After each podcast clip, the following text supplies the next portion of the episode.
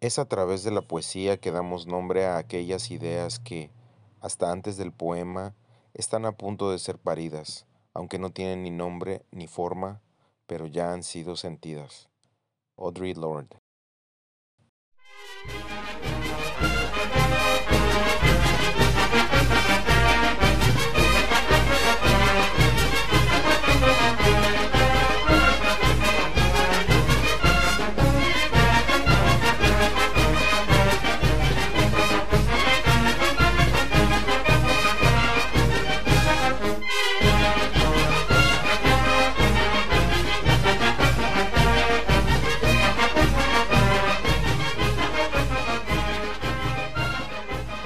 ¿qué tal, amigas, amigos, amigues eh, de Barrio Periférica? Estamos aquí en este episodio que se titula ah, La poesía no es un lujo.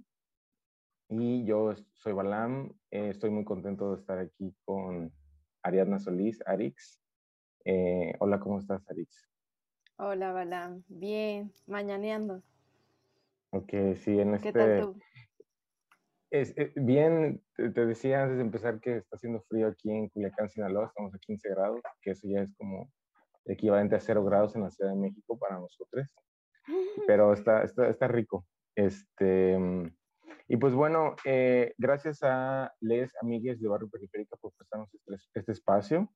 Quería hacer algo eh, donde habláramos de, de, de, voces que casi siempre están invisibilizadas, eh, mujeres de las periferias, eh, negras, indígenas, eh, racializadas.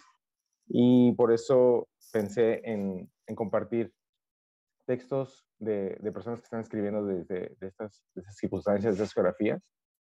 Y pues el, título no es, no es gratuito, ¿no? Si la poesía eh, no es un lujo, para que sí nos sirva la poesía, ¿no? A ver si lo podemos este, transmitir. Yo me dedico a dar clases en el bachillerato y hacer memes. Esa es mi pasión. Y este, y pues tú cuéntanos, Alex, quién eres, qué haces, por qué estás aquí haciendo este podcast. No tienes nada que hacer. Hola, Balam, de nuevo. Eh, pues mira, yo soy Ariadna Solís, ahí sí.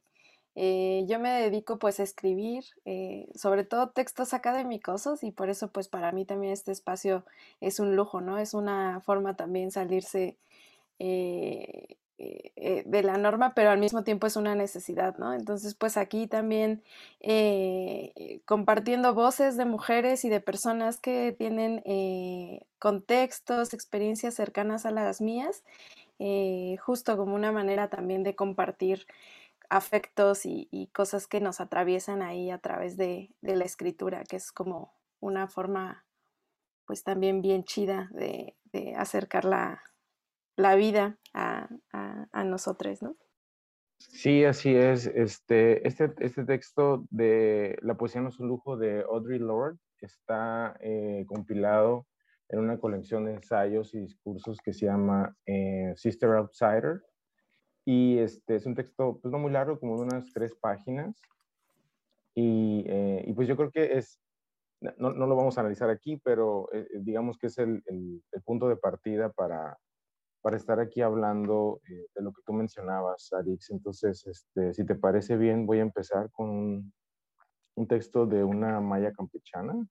Es un texto muy breve de Briseida Cuevas Cop, que ella es maya de Campeche, y se titula Tu madre. tu madre se puso contenta.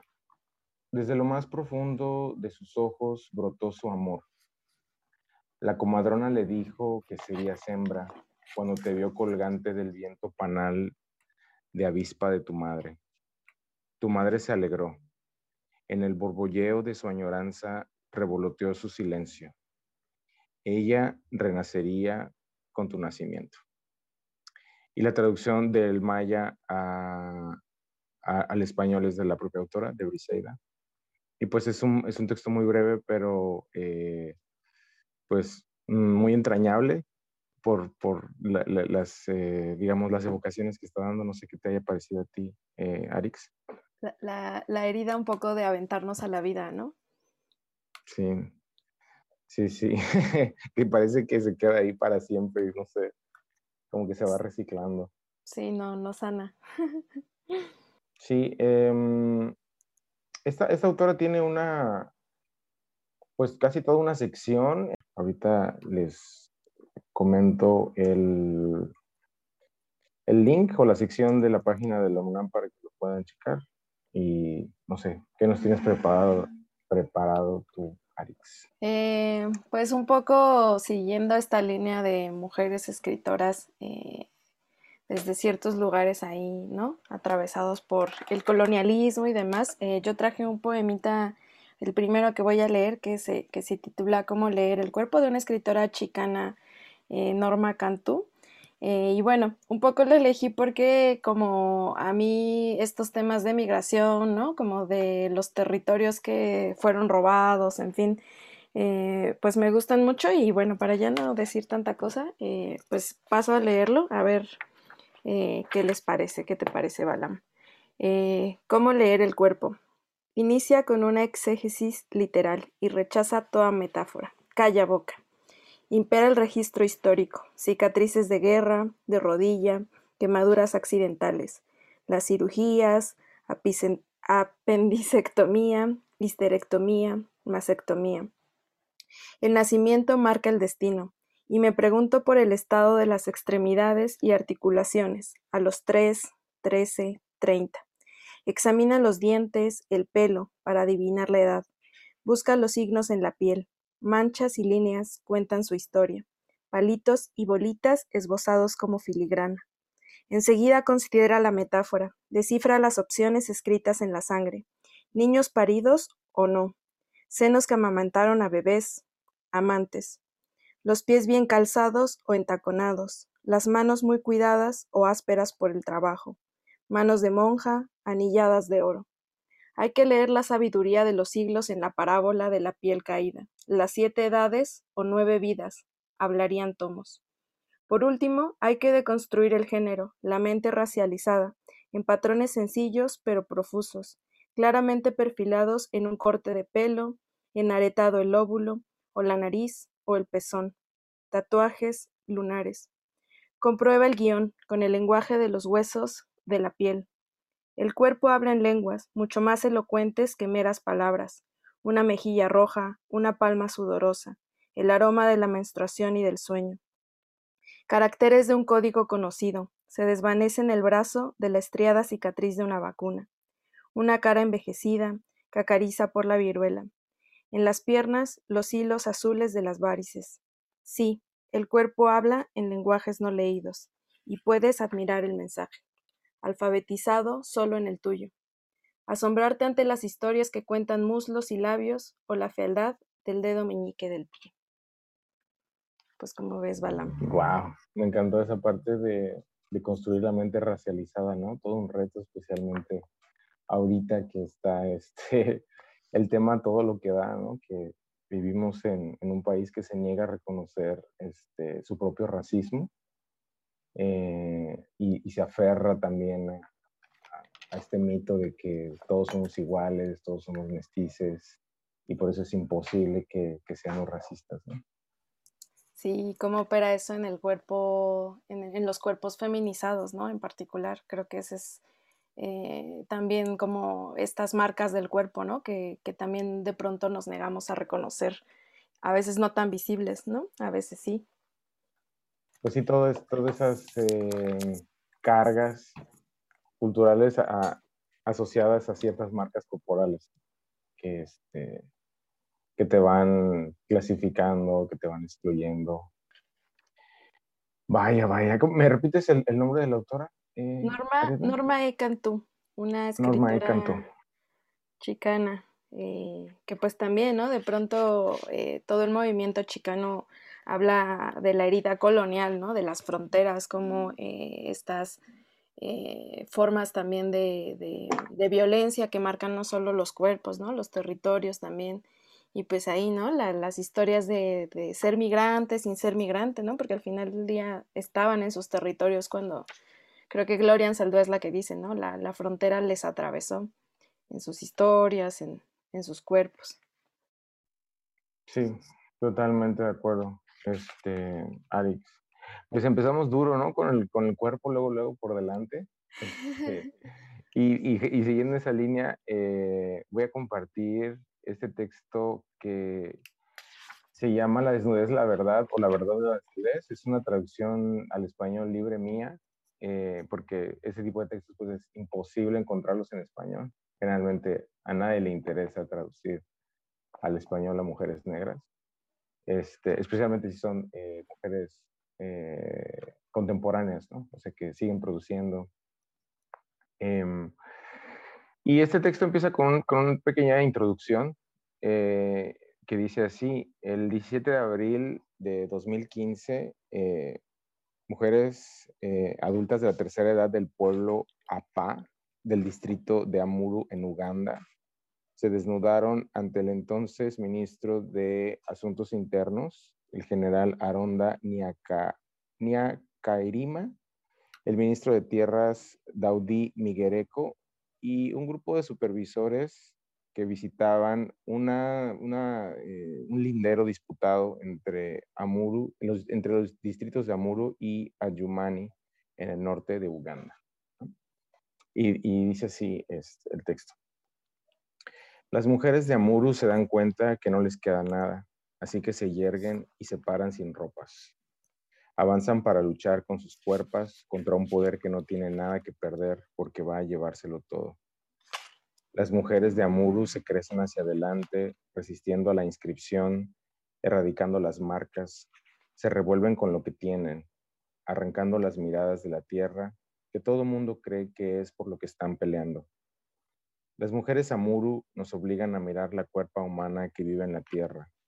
Hacen que los poderosos vehículos se detengan, porque las mujeres se mueven como lo hacen para reclamar sus vidas.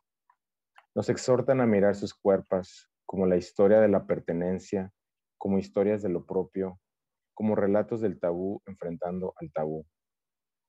Si el territorio tiene que perderse, las mujeres de la tierra tienen que desnudarse para reconfigurar el protocolo del conocimiento las mujeres del Amuru, sin sus vestidos, vuelven a leer la teoría de la decencia. Las mujeres se levantan, separadas de sus prendas, para condenar el desgajamiento forzado de sus tierras, de su historia, de su vida. Las mujeres Amuru se mueven como en una danza, sin telas, incluso sin hojas. Avanzan con sus senos desnudos, sus vientres desnudos, sus caderas desnudas, vulnerables y débiles, pero alarmantemente inatacables. Así que la ola de invasores debe de tener su cacería. Sus antenas culturales prevalecen. No hay que moverse, no hay que voltear. Las mujeres mantienen al tiempo desatento, fluyen con el movimiento de su ira, su vacío. Están dispuestas a no perder nada porque los invasores se lo llevarán todo. Uf, fíjate que esa, esa, cuando la leí la primera vez que me la mandaste, me dio duro, me dio duro porque mm, yo como que mucho tiempo he trabajado con el poder o la fuerza que da en términos de identidad y memoria la ropa, ¿no? Pensando específicamente en los guipiles en México. Y de pronto leyendo este poemita pensaba, ¿no? Como claro, en la fuerza que tiene la propia vulnerabilidad, la fuerza que tiene la, la propia desnudez y cómo eso se vuelve un arma, ¿no? Un arma cuando cuando esta última frase que me parece potente, ¿no? Como de que se, van a llevar las cosas. Claro, ¿no? Es algo que todas las comunidades racializadas, creo, tienen en común, ¿no? Como sus, sus objetos, ¿no? Terminan siendo objeto de riqueza para, para los saqueadores. Entonces, así yo estaba fascinada con esto. Sí, este, es, genial el texto. Eh, a mí me llamó la atención eh, esta, esta poeta ugandesa, Susan Kiguli, creo que no mencioné su nombre, este, me disculpo, la encontré en esta colección de, de poesía y, prosa que se llama Las Nuevas Hijas de África. Este, es un librote. Y pues hay un montón de, de, autoras eh, invisibilizadas, desconocidas por la, la industria mainstream de la literatura pero de verdad que hay unas cosas impresionantes, ¿no? como tú dices al principio de, este podcast, pues eh, a pesar de que son geografías eh, aparentemente muy remotas, eh, sí resuenan sus experiencias, pues, en, en, en, en, muchas personas racializadas que vivimos aquí en México. eh, por, el, por el tema de la migración voluntaria o no, que puede ser muy debatible, el desplazamiento forzado, el despojo de las tierras, que sigue, ¿no? Que no ha acabado. Ahora le llaman tren Maya, pero este, y, y la lo siguen disfrazando de progreso, pero ahí siguen esos despojos. Tal cual. ¿Qué tienes tú ahora? Pues un poco, un poco siguiendo, ¿no? En la línea de, de, de mujeres eh, que, que, ¿no? Que, que, que, relacionan, creo, el cuerpo. El cuerpo es una cosa que fundamentalmente aparece siempre, ¿no? Que es que, yo leo mujeres, eh, como tú dices, que no están en la escena mainstream de, la escritura, de la poesía. Eh, yo en esta ocasión voy a leer un poemita de Alejandra Lucas Juárez, es una escritora tutunacú. Y bueno, eh, de una vez, ¿no? Aprovecho el comercial para recomendar esta antología de mujeres en lenguas indígenas, se llama Originaria. Me parece que lo edita la Secretaría de Cultura, el FONCA, eh, y, bueno, no, tiene pérdida, ¿no? Hay, muchas cosas muy valiosas. Y bueno, este poemita se, se titula Litutunaku y dice así, antes de ser mujer, sin apenas pronunciar mi primera palabra, ya era trenza mi pensamiento. Antes de cruzar las fronteras de mis miedos, de admirar la danza del trueno, de sentir la primera caricia del fuego, y de cruzar la mirada con el tiempo, ya era un ser tutunacú. Antes de caminar y caer sobre la tierra húmeda, ya solfeaba mi corazón en tres tonos. Cuando mis pasos aún eran torpes, poesía ya era tres conciencias. Mucho antes de mi bautizo, mis tres nahuales corrían ya, en esta tierra de orquídeas, bordado de mamá Tere. Antes de conocer mi rostro, ya pensaba y gritaba con triple intensidad. Ya era Tutunacu. Pues como ves, Balam. Wow, sí, el, este juego que hace con, con, el pasado, ¿no? El antes. Este, que ahorita pues con los movimientos anticolonialistas está súper vigente, ¿no? Volver, volver al pasado para, para, explicar el presente y el futuro, ¿no? El tiempo no lineal, etcétera. Sí, me encantó. Sí, bien bonito. Aparte como la, la idea de la trenza del pensamiento, como, ¿no? Cómo no podemos desligar eh, lo, que, lo que no en algunos territorios se llama o han llamado sentipensar, ¿no? Como esta cuestión que tiene el cuerpo con, con, ligada totalmente con el pensamiento y la imagen de la trenza, ¿no? Que tanto, tanto se ha asociado como a, a los imaginarios, pienso también racistas, pero al mismo tiempo como son expresiones culturales de, de resistencia, ¿no? En, en, nuestras corporalidades. Y pues un poquito también comentar, ¿no? Para rápido, es una antología bilingüe, lo cual me parece que en términos de, de escritura es, es, muy valioso, ¿no? También poder leer a las mujeres en sus propias eh, lenguas eh, pero falta, creo que falta escucharlas en sus propias lenguas también, que es algo que pues, eh, ¿no? Como toca, toca hacer más espacios en donde podamos escuchar también esa corporalidad que tiene la misma lengua o las mismas lenguas, ¿no? Eh, pues ya hablaremos un poquito más de eso al rato. Sí, pues a lo mejor ya al siguiente capítulo las invitamos este, para escucharlas, de su viva voz y de su viva lengua. Estaría muy chido voy a cambiar un poco la pichada con este autor palestino ya fallecido, eh, Mahmoud Darwish, que pues es un, es un héroe nacional para el pueblo palestino. Y el texto es traducción de María Luisa Prieto y el, el título original es Viajamos como todos. Viajamos como todos, pero no volvemos hacia nada, como si el viaje fuera camino de nubes. Hemos enterrado a nuestros seres queridos en la sombra de las nubes y entre los troncos de los árboles. Y hemos dicho a nuestras mujeres, parid hijos nuestros durante cientos de años para que podamos acabar este viaje hacia una, hacia una hora de un país y un metro de lo imposible. Viajamos en los carros de los salmos, dormimos en las jaimas de los profetas y surgimos de las palabras de los gitanos. Medimos el espacio con el pico de una bubilla. Cantamos para olvidarnos de la distancia y nos bañamos en la luz de la luna. Largo es tu camino. Sueña pues con siete mujeres para que puedas llevar este largo camino sobre tus hombros. Sacude para ellas las palmeras si quieres conocer sus nombres y de qué madre nacerá el hijo de Galilea. Tenemos un país de palabras, habla, habla para que sostenga mi camino con piedras de piedra. Tenemos un país de palabras. Habla, habla para que conozcamos el fin de este viaje. Uy, qué bonito. Ay, no, yo cuando escuché, bueno, cuando leí eso, como, pues igual, ¿no? Como de pronto la poesía te pega en donde más, en donde más te, como cercanía, lejanía, no sé cómo decirlo, esto que me decías de las migraciones, ¿no? Eh, para la banda que estamos, no sé si decir, lejos de, lejos de la tierra en donde, ¿no? Eh, están enterrados nuestros ombligos, nuestros ancestros, eh, pues da, da duro, da duro. Sí, esta parte con la que cierra fuertísimo, ¿no? Para que, para que se acabe este, esta diáspora, pues tenemos que seguir hablando, ¿no? Tenemos que seguir preservando la lengua porque ese es el único camino de regreso, ¿no?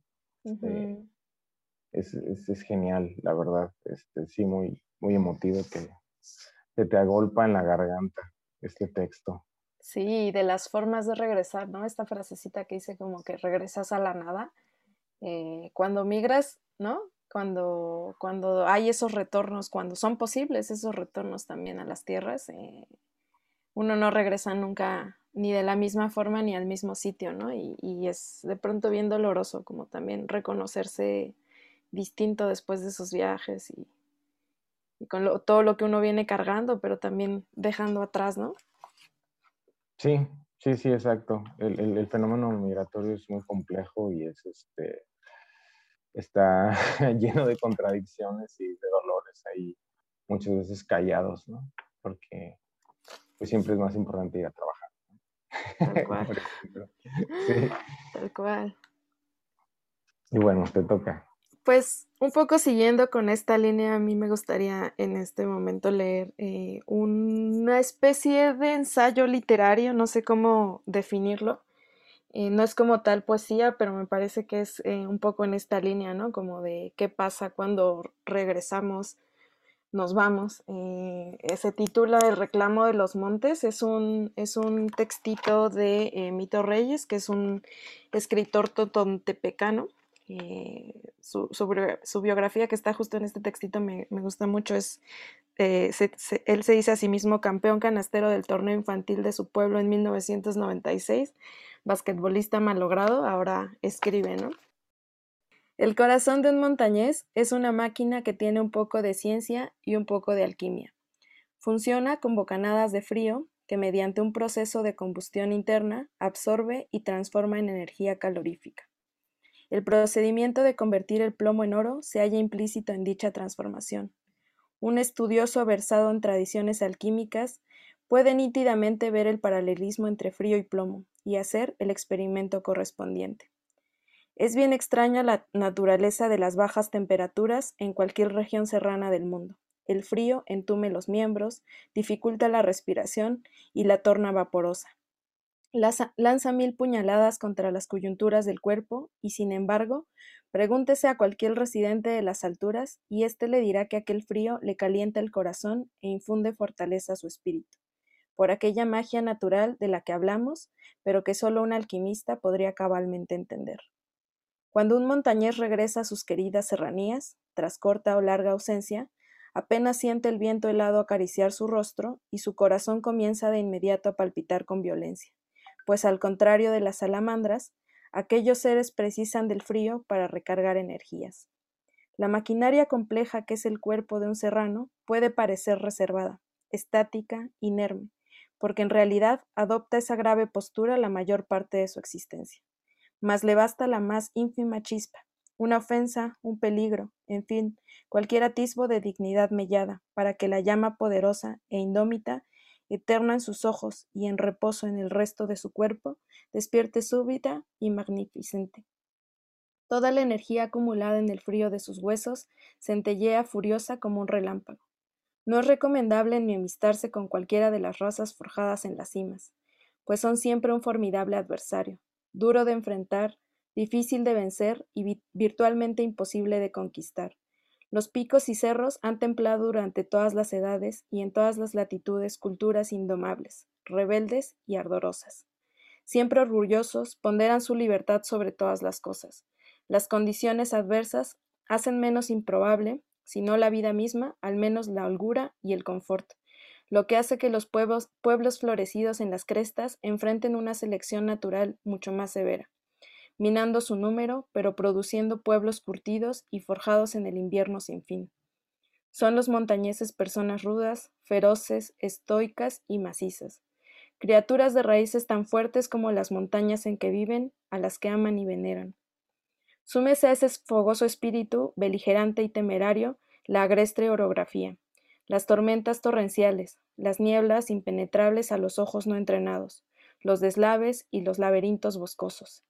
Y no es de sorprender que aquellos pueblos mantengan siempre grandes niveles de autonomía y aún mayores aspiraciones de soberanía. Periódicamente la voz de las montañas se hace audible, dicen los montañeses, entre la violencia de los elementos, invitando a espíritus pusilánimes o invasores a reconsiderar su estancia en las alturas. Hablan los cerros en un idioma que los serranos entienden y respetan. El reclamo de los montes es de temerse. Los montaraces, más acostumbrados a las condiciones inhóspitas, saben muy bien que las demandas que hacen no suelen estar sujetas a negociación. Aunque la expresión cultural nacional en las cúspides es por excelencia la guerra, y los montañeses siempre están dispuestos a la reciprocidad intercultural con otros pueblos que así lo soliciten, no son naciones ambiciosas. La expansión no les apetece. Por el contrario, prefieren siempre jugar de locales que de visitantes. Son mejores en la defensa que en el ataque, pues se sienten plenos en sus confines. La sacralidad de sus montañas, les parece, deviene en gran medida de su aislamiento es su reducto y consideran un deber patriótico mantenerlo de ese modo, propio, aislado y sagrado. Para acudir a las cordilleras hay que haber nacido ahí o ser invitado. Nunca, bajo ninguna circunstancia, es sensato acudir sin ser llamado. Cuando alguno, persona o pueblo sabe, se sabe non grato, es mejor no intentar, ya no la conquista, sino tan solo el arribo a las cumbres. Las montañas son imponentes y generan un temor reverencial, precisamente por inexpugnables. Un rápido recorrido histórico y el mínimo instinto de autopreservación basta para darse cuenta de ello. Montaña y montañeses se defienden mutuamente y en simbiosis. Son enteramente invencibles.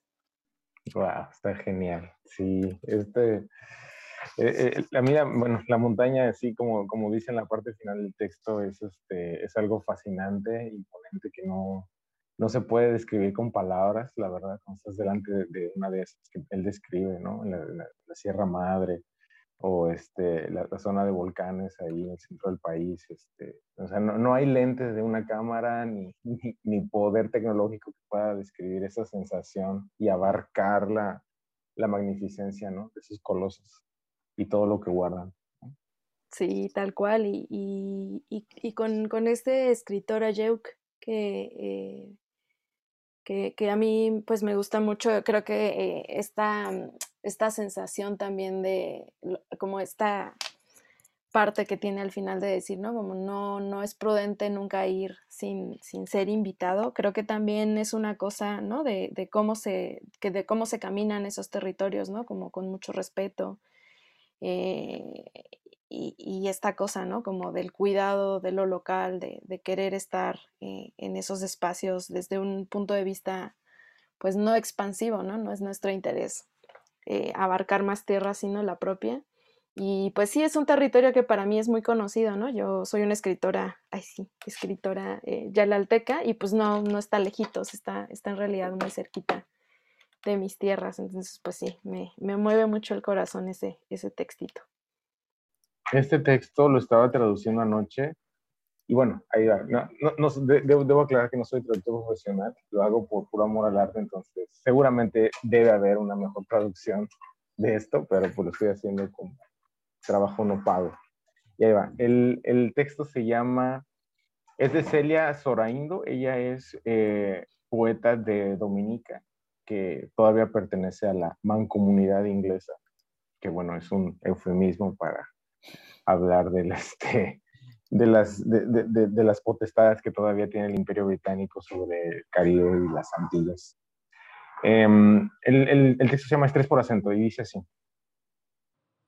Escribo para advertir sobre el peso de un acento, el prejuicio inesperado contra los tonos vocales, énfasis agudo, colgado de una mente considerada culpable. Escribo para hablar del juicio de un acento, las sílabas que, suaves, avergonzadas, conjuran fechorías colosales. El jurado, sordo a las palabras, guiado por la inflexión. Escribo para confesar sobre la mancha de este acento, marca diacrítica que me clasifica como otra, condenándome como grave desertora de mi tribu. Nadie me previno sobre la maldición de este acento, un genio abracadabra que no desaparecerá, las palabras apretadas como zapatillas de rubí que conducen de regreso a un hogar sustituto. No estaba preparada para el precio de este acento, adquirido ingenuamente, infinitamente costoso, me marca como arteria circunfleja que entregó la juventud a otro. No busqué atesorar mi acento, cadencia nueva e insidiosa, tan furtivamente invadida, lengua materna enlazada, tirada como basura. Este texto es una chulada, es una chulada.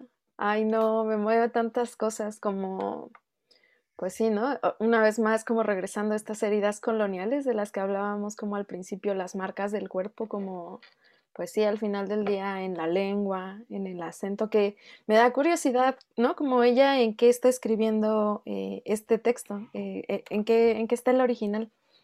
El original está en inglés, ¿no? En Dominica hablan inglés, pero obviamente, este, pues ya sabes, con esta percepción racista que hay de los acentos, pues hay un acento correcto, ¿no? Un acento estándar, que es el acento blanco o sea, sea británico o sea estadounidense, ese es el acento estándar, ¿no? Todos los demás hablan inglés, pero es otro inglés, es otra cosa.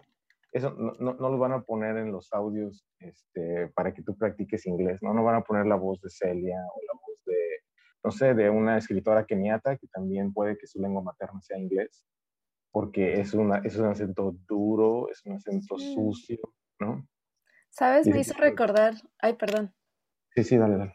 No, pues rapidito, me hizo recordar a esta escritora también eh, guadalupeña, eh, que también, ¿no? Está en estos territorios que Francia llama de, otro mar, eh, que también, ¿no? Es el eufemismo para decir que siguen siendo imperios coloniales, ¿no?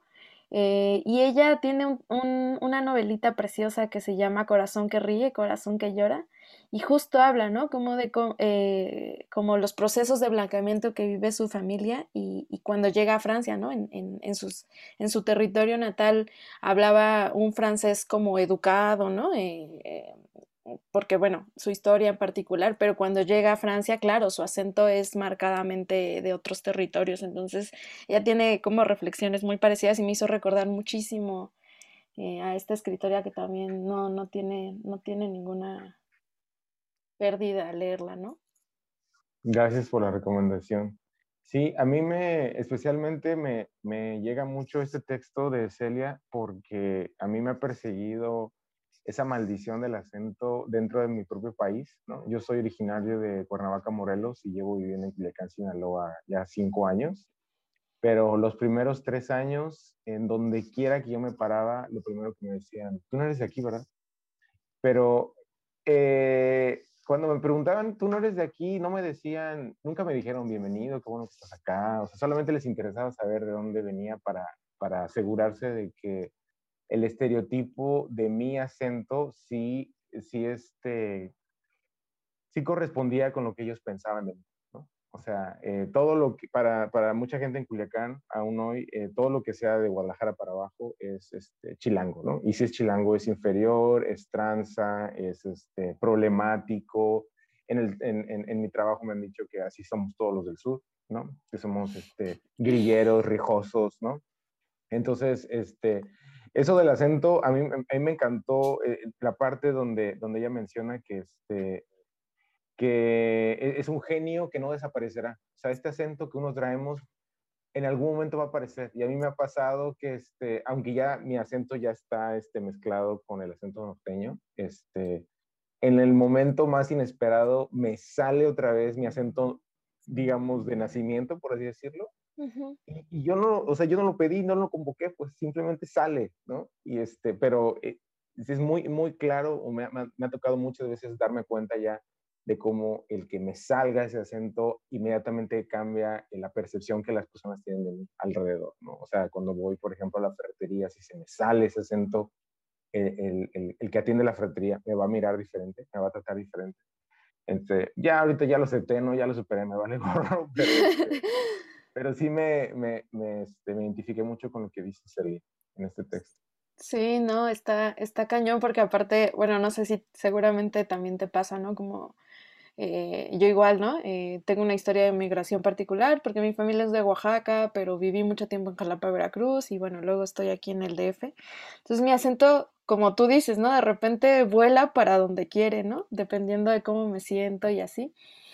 Eh, pero, pero en Veracruz, ¿no? Yo nunca fui jalapeña, en, en, Oaxaca yo nunca he sido oaxaqueña y aquí en Chilangolandia tampoco nunca he sido chilanga, ¿no? Entonces, eh, pues es bien complicado porque en todos lados eres otro, en todos lados, ¿no? En tu tierra, en, en, en, en donde has crecido, en donde has decidido vivir. Entonces, como dices, ¿no? Ya después dices como a huevo, pues sí, ¿no? Eh, voy a hablar como, como pues me ha tocado, pero, pero al principio sí es un saque de onda, es rudo.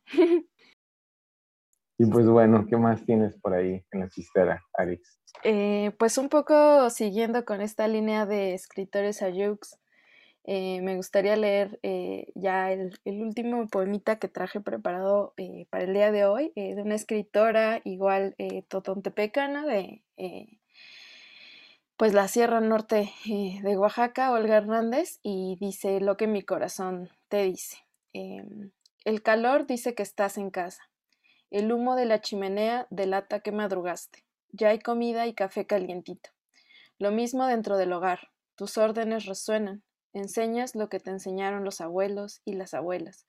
Caminas el respeto, sigues la buena vida, enseñas el amor y la gratitud. Dios te hizo resistente, fuerte y sabia, fuerte como el encino, alta como el llavito, poderosa como las raíces de los árboles, bondadosa como la sombra que nos regalan. Así tú también enfrentas y caminas las alegrías, tristezas y enfermedades, para una mente fuerte y tranquila.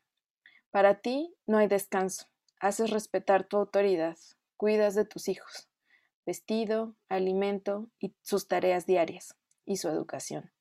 Piensas y te preguntas por su crecimiento de todos los días. Todo esto haces y no tengo nada para darte, solo te puedo desear para hoy y para siempre vitalidad, alegría, amor, gratitud, respeto y bendición. Y cuando tú ya no estás, te llevaré en mi corazón. Ay, pues todo, ¿no? Le dio todo, respeto, gratitud, bendición, el trabajo doméstico, todo ese ambiente tan, pues sí, que, que, está asociado con el riquísimo chocolatito caliente, que como se antoja. Ay, no, es, es un apapacho ese texto. Sí, a mí me gusta mucho justo por eso, porque se me hace como un abracito al corazón, un abracito al alma. Eh, y fundamentalmente creo que, ¿no? Pensando en esta premisa de la poesía no es un lujo, eh, sí, ¿no? Como todos estos textos que creo hemos leído de pronto nos dan así bien duro porque pues nos recuerdan, eh, ¿no? Como estas experiencias no siempre tan gratas y este me parecía muy lindo para cerrar como de, de, todo lo que puede contener la escritura, ¿no? Como desde las experiencias eh, dolorosas pero necesarias de hablar, pero también los apapachos de, de las palabras y, y, la escritura, ¿no? Eh, y esta, esta, este textito ya igual rapidito está en una antología que se llama Poesía Originaria de Oaxaca, Verbo Raíz, y es una eh, antología que a mí me gusta mucho porque aparte de ser bilingüe tiene unos códigos QR para escuchar en las, en, en las propias voces del, de, de, les y las autoras eh, los textos. Entonces, bueno, si pueden conseguirlo por ahí, creo que es un, un, una antología que vale muchísimo la pena tener. Sí, gracias, gracias por la recomendación y qué bueno que lo mencionas porque ya se me estaba olvidando que dije en, al principio del podcast que hay una sección de Briseida Cuevas, eh, la, la, poeta eh, maya de Campeche, Eh, en, en, la UNAM está en la sección 105 grados.filos.unam.mx. Eh, ahí tiene esa, el, el, texto que aquí leímos, eh, que se llama Tu Madre. Está en un montón de lenguas. Obviamente está en original, en maya, pero está en inglés, español, francés, en triqui, eh, celtal, soque, etc. Y, este, y bueno, ¿te vas a animar a leernos el tuyo, Arix? Sí, sí me voy a animar. Y bueno, aquí un poco recordando también lo de los acentos, ¿no? Eh, pues yo soy una escritora yelalteca, eh, como ya decía al principio, escribo más textos académicos y eh, pues estoy intentando un poco salirme de mis deformaciones académicas y este fue como un primer intento de hacer eso, también recordando, ¿no? Lo de los acentos. En mi caso, quise escribir el el título en zapoteco porque fue un poco lo que me convocó este texto, pero bueno, para las personas que hablen el zapoteco de Yalala, obviamente verán que mi acento pues no es el de una persona hablante, sino que lo está reaprendiendo eh, a pesar de que su madre lo habla. Entonces, bueno, ahí les va a ver eh, qué, le qué les parece. Es una cosa mucho, mucho más anecdótica, eh, no es, no es este, no intenta hacer literatura, ¿no? Pero bueno, ahí va. Nahue Gakresha Latvite se Guno. Mamá, ¿y tú cómo te permites hacer lo que deseas? Eh, como muchos conceptos, libertad fue una de esas palabras que encontré desde niña en el diccionario sin mucho significado concreto para mi vida. No recuerdo la primera vez que la escuché. Sin embargo, sí que recuerdo los primeros anhelos de libertad que experimenté en mi vida y estos no tenían nada que ver con esa libertad universal que me enseñaron en la escuela. La libertad que yo conocía tenía más que ver con los saberes y deseos heredados de las mujeres que me preceden y acompañan. Tenía unos 12 años la primera vez que habité en el mismo hogar que mi abuela materna. No tenía mucho tiempo que mi abuelo había fallecido y mi abuela empezó a vivir itinerantemente en casa de mi tía y de mi madre, las dos mujeres más jóvenes de Todik hijos. Empezar a vivir con mis abuelas, o con mi abuela más bien, en otra ciudad no tenía nada que ver con las vacaciones que yo pasaba constantemente en Yalala, en donde mis interacciones con mi abuela y mi abuelo eh, se limitaban a las traducciones que escasamente hacían nuestros padres, entre ellas y mi hermana y yo. Fue hasta que mi abuela empezó a vivir con nosotras que me di cuenta de lo abismalmente violento que era no poder platicar con mi abuela, preguntarle sobre su infancia, sobre sus vivencias, sobre sus esperanzas, sus dolores o sobre cómo se imaginaba nuestro futuro, qué deseaba para ella y para nosotras. Ese hecho siempre me había dolido. Todavía me duele, pero hasta, hasta hace poco he podido enunciarlo.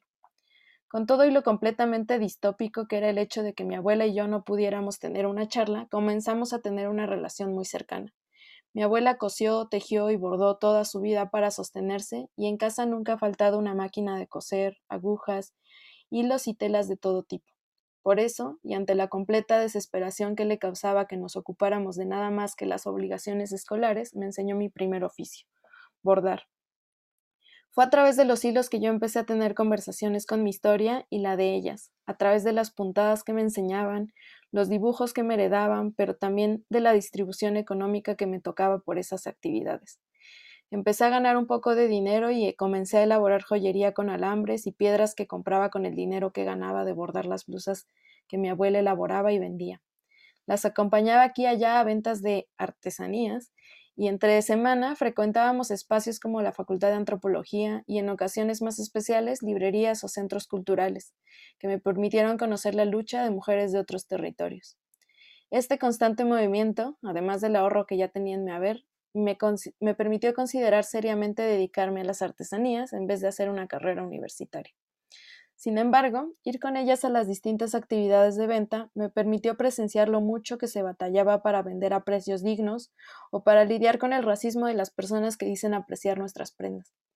Presenciar todo esto me llevó eventualmente a doblegarme por la insistencia de mis padres de estudiar alguna licenciatura y así me aventuré a una carrera que no tenía mucha idea de qué trataba, pero que me daba el perfecto pretexto para migrar por segunda ocasión en mi vida y cada vez más lejos de la vida de mis abuelics buscando eso que llaman mejor vida, aunque sigo sin saber bien a bien a qué se refieren.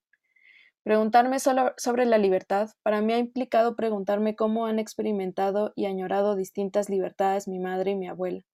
Hablo de ellas porque de ellas he heredado muchos, muchos deseos, porque las he visto trabajar hasta la noche, desde la primera hora de la mañana y aún así no encontrar tiempo para hacer lo que querían, pasar tiempo en lo que les gustaba, dedicarse tiempo con personas que amaran o simplemente disfrutar de lo que les hiciera felices. Siempre parecían tener prisa y enojo. Yo he tenido esas dos sensaciones presentes desde que tengo memoria, prisa por recuperar todo lo que he perdido y enojo porque me lo han quitado de manera violenta. Cuando le pregunté a mi mamá cómo entendía ella la libertad en Dishurash, me dijo que libertad eran esos momentos en que podía darse el tiempo o el espacio para hacer lo que deseara, y eso me hacía pensar en cuánto movilizaba el deseo. Por la historia de mi madre y de mi abuela he entendido que la libertad pasaba por tener herramientas para crear, pero también recursos para disponer del tiempo. También he entendido que a costa de muchos de sus sacrificios y opresiones que ellas han vivido, yo puedo tener las libertades que conozco. El ejemplo más concreto es que he podido decidir sobre mi sexualidad y mi cuerpo desde mi edad muy temprana. Pienso también que muchos deseos que añoraba mi abuela para nosotras, como tener una educación universitaria, necesariamente pasaban a ser una prioridad a la luz de libertades otras que no se limitaban a escoger una carrera en la plantilla de la oferta universitaria. Cómo saber caminar sin un mapa, o reconocer quelites en el camino a la milpa para comer con una tortilla y la salsa recién hecha. De todo esto, pienso que la libertad es algo que se sostiene, de manera que todos encontremos esos espacios y tiempos de expandir nuestros afectos todo lo que deseemos, de hacer todo aquello que nos haga crecer, pero sobre todo de poder hacer uso de nuestro legado para imaginar futuros en nuestros propios términos, cuando desarmemos todo eso que nos han enseñado a desear. ¿Cómo se me traba la lengua leyendo mi propio texto, Alan? complejo.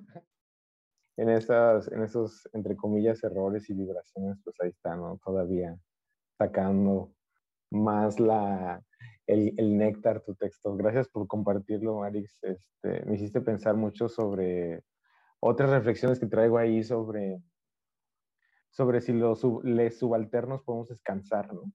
Este, porque lo que tú decías de la libertad y, lo que te, te comentaban eh, tu mamá o tu ancestra, no, me perdí ahí un poco, pero sobre el espacio y el tiempo para hacer lo que deseas. ¿no?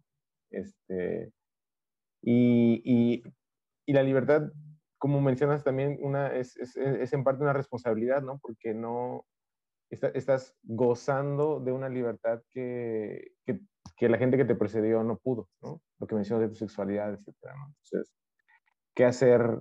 Eh, o sea, yo creo que ahí está la clave, pues, para la politización. ¿no? El, el que tú sí pudiste, pero la gente que vino atrás de ti no. Entonces, ¿qué hacer con esto? Ahí está, ahí está el punto de, de quiebre, creo. Sí, también esto que, ¿quién sostiene, no? ¿Quién sostiene los espacios libres para otras personas? ¿Quién sostiene los tiempos para que otras personas puedan descansar, no? Eh, a mí me pegaba mucho quizás esto que, que claro, ¿no? Yo, yo puedo, y decíamos con una prima que, que, bueno, tenemos la misma generación y demás, nosotras hemos tenido este derecho a descansar gracias a que mi mamá y su mamá, que son hermanas, por ejemplo, no han descansado nunca, ¿no? Eh, entonces, claro, como dices, ¿qué haces con eso? ¿Y cómo, cómo haces para sostener también eh, el tiempo y el espacio para que ellas pudieran hacerlo o desearan hacerlo, ¿no? También esta cosa del deseo es una cosa pues bien ruda en términos de chamba, ¿no? Como querer estar trabajando todo el tiempo y, y cómo nos ha enseñado, ¿no? El sistema en el que vivimos a, a desear eso está bien rudo. Sí, a ser productivos, productivos. Ahí hay un montón de memes al respecto. Adiós, amigues. Gracias por escucharnos.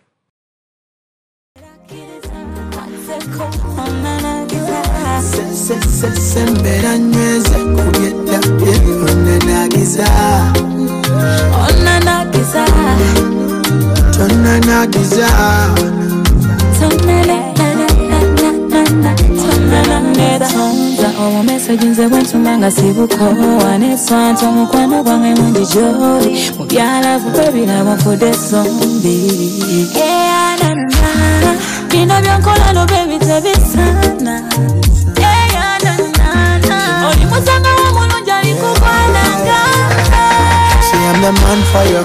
Me get a lot of love and a plan for you. Catch it as far as I will stand by you. When you get lonely, I will run to you. Yeah.